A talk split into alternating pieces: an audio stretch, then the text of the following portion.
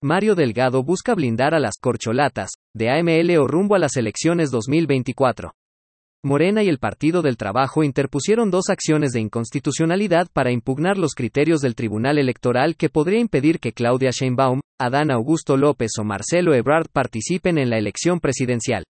Mario Delgado Carrillo, presidente del Movimiento de Regeneración Nacional, Morena, y el Partido del Trabajo, PT, presentaron dos acciones de inconstitucionalidad ante la Suprema Corte de Justicia de la Nación, SCJN, con el fin de impugnar los criterios que estableció el Tribunal Electoral del Poder Judicial de la Federación, TEPJF, en contra de las corcholatas de Andrés Manuel López Obrador, AMLO,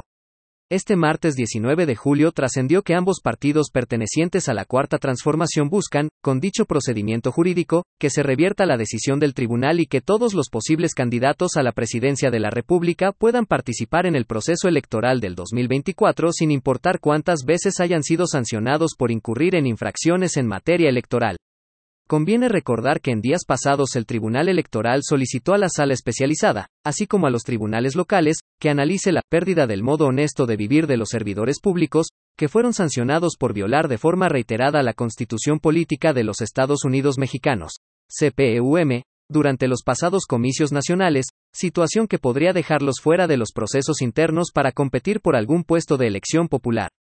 En los motivos que presentó ante el máximo tribunal del país, Delgado Carrillo argumentó que el TEPJF carece de competencia constitucional para hacer determinar sobre dichos criterios con rango equivalente a una ley, a pesar de que su subsistencia solo sea el instar a los congresos locales a legislar al respecto. Continuó argumentando que el órgano no tiene atribuciones para declarar que eso no es válido, al menos que esté instaurado en las legislaciones correspondientes, en este caso se trata del andamiaje electoral tanto local como nacional.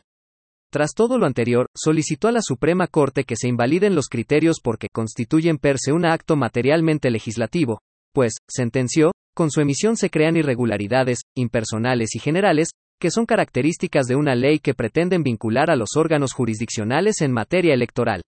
Una de las principales afectadas por la dictaminación del TEPJF sería la jefa de gobierno de la Ciudad de México, Claudia Sheinbaum Pardo, pues fue una de los 17 gobernadores infraccionados en repetidas ocasiones. Pese a lo anterior, los magistrados señalaron que la inscripción de la mandataria al catálogo de sujetos sancionados es únicamente un registro y solo corresponde al Tribunal Electoral del Poder Judicial de la Federación, TEPJF, informar del hecho al órgano interno de control y al Congreso de la Ciudad de México. Asimismo, la Unidad Técnica de lo Contencioso Electoral del Instituto Nacional Electoral, INE, admitió una queja interpuesta por el Partido Revolucionario Institucional, PRI, por lo que solicitó el pasado 7 de junio a través de un oficio que la mandataria confirme si busca o no una candidatura a la presidencia de la República con Morena. Si la queja se sigue como ciudadana, las autoridades electorales podrán emitir las sanciones correspondientes. Sin embargo, si se le sigue como servidora pública, únicamente podrán definir y mandarlo a los superiores jerárquicos o los congresos locales, manifestó el tribunal.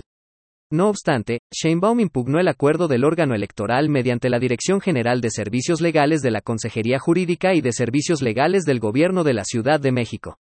Sin embargo, el INE le advirtió que de no responder al requerimiento, podría ser objeto de una amonestación pública.